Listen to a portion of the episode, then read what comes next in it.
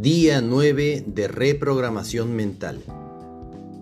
No existe la injusticia, existe lo justo, lo correspondiente.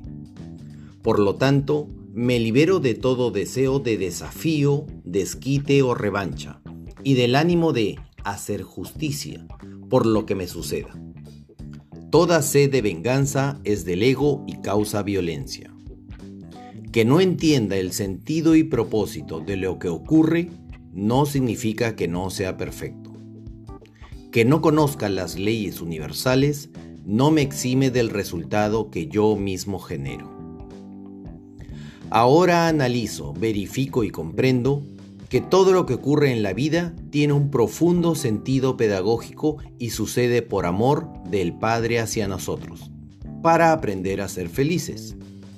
Por lo tanto, lo que ocurre no es malo, es necesario y correspondiente, y está dirigido de un modo matemáticamente exacto por leyes inmutables que rigen el perfecto orden del universo.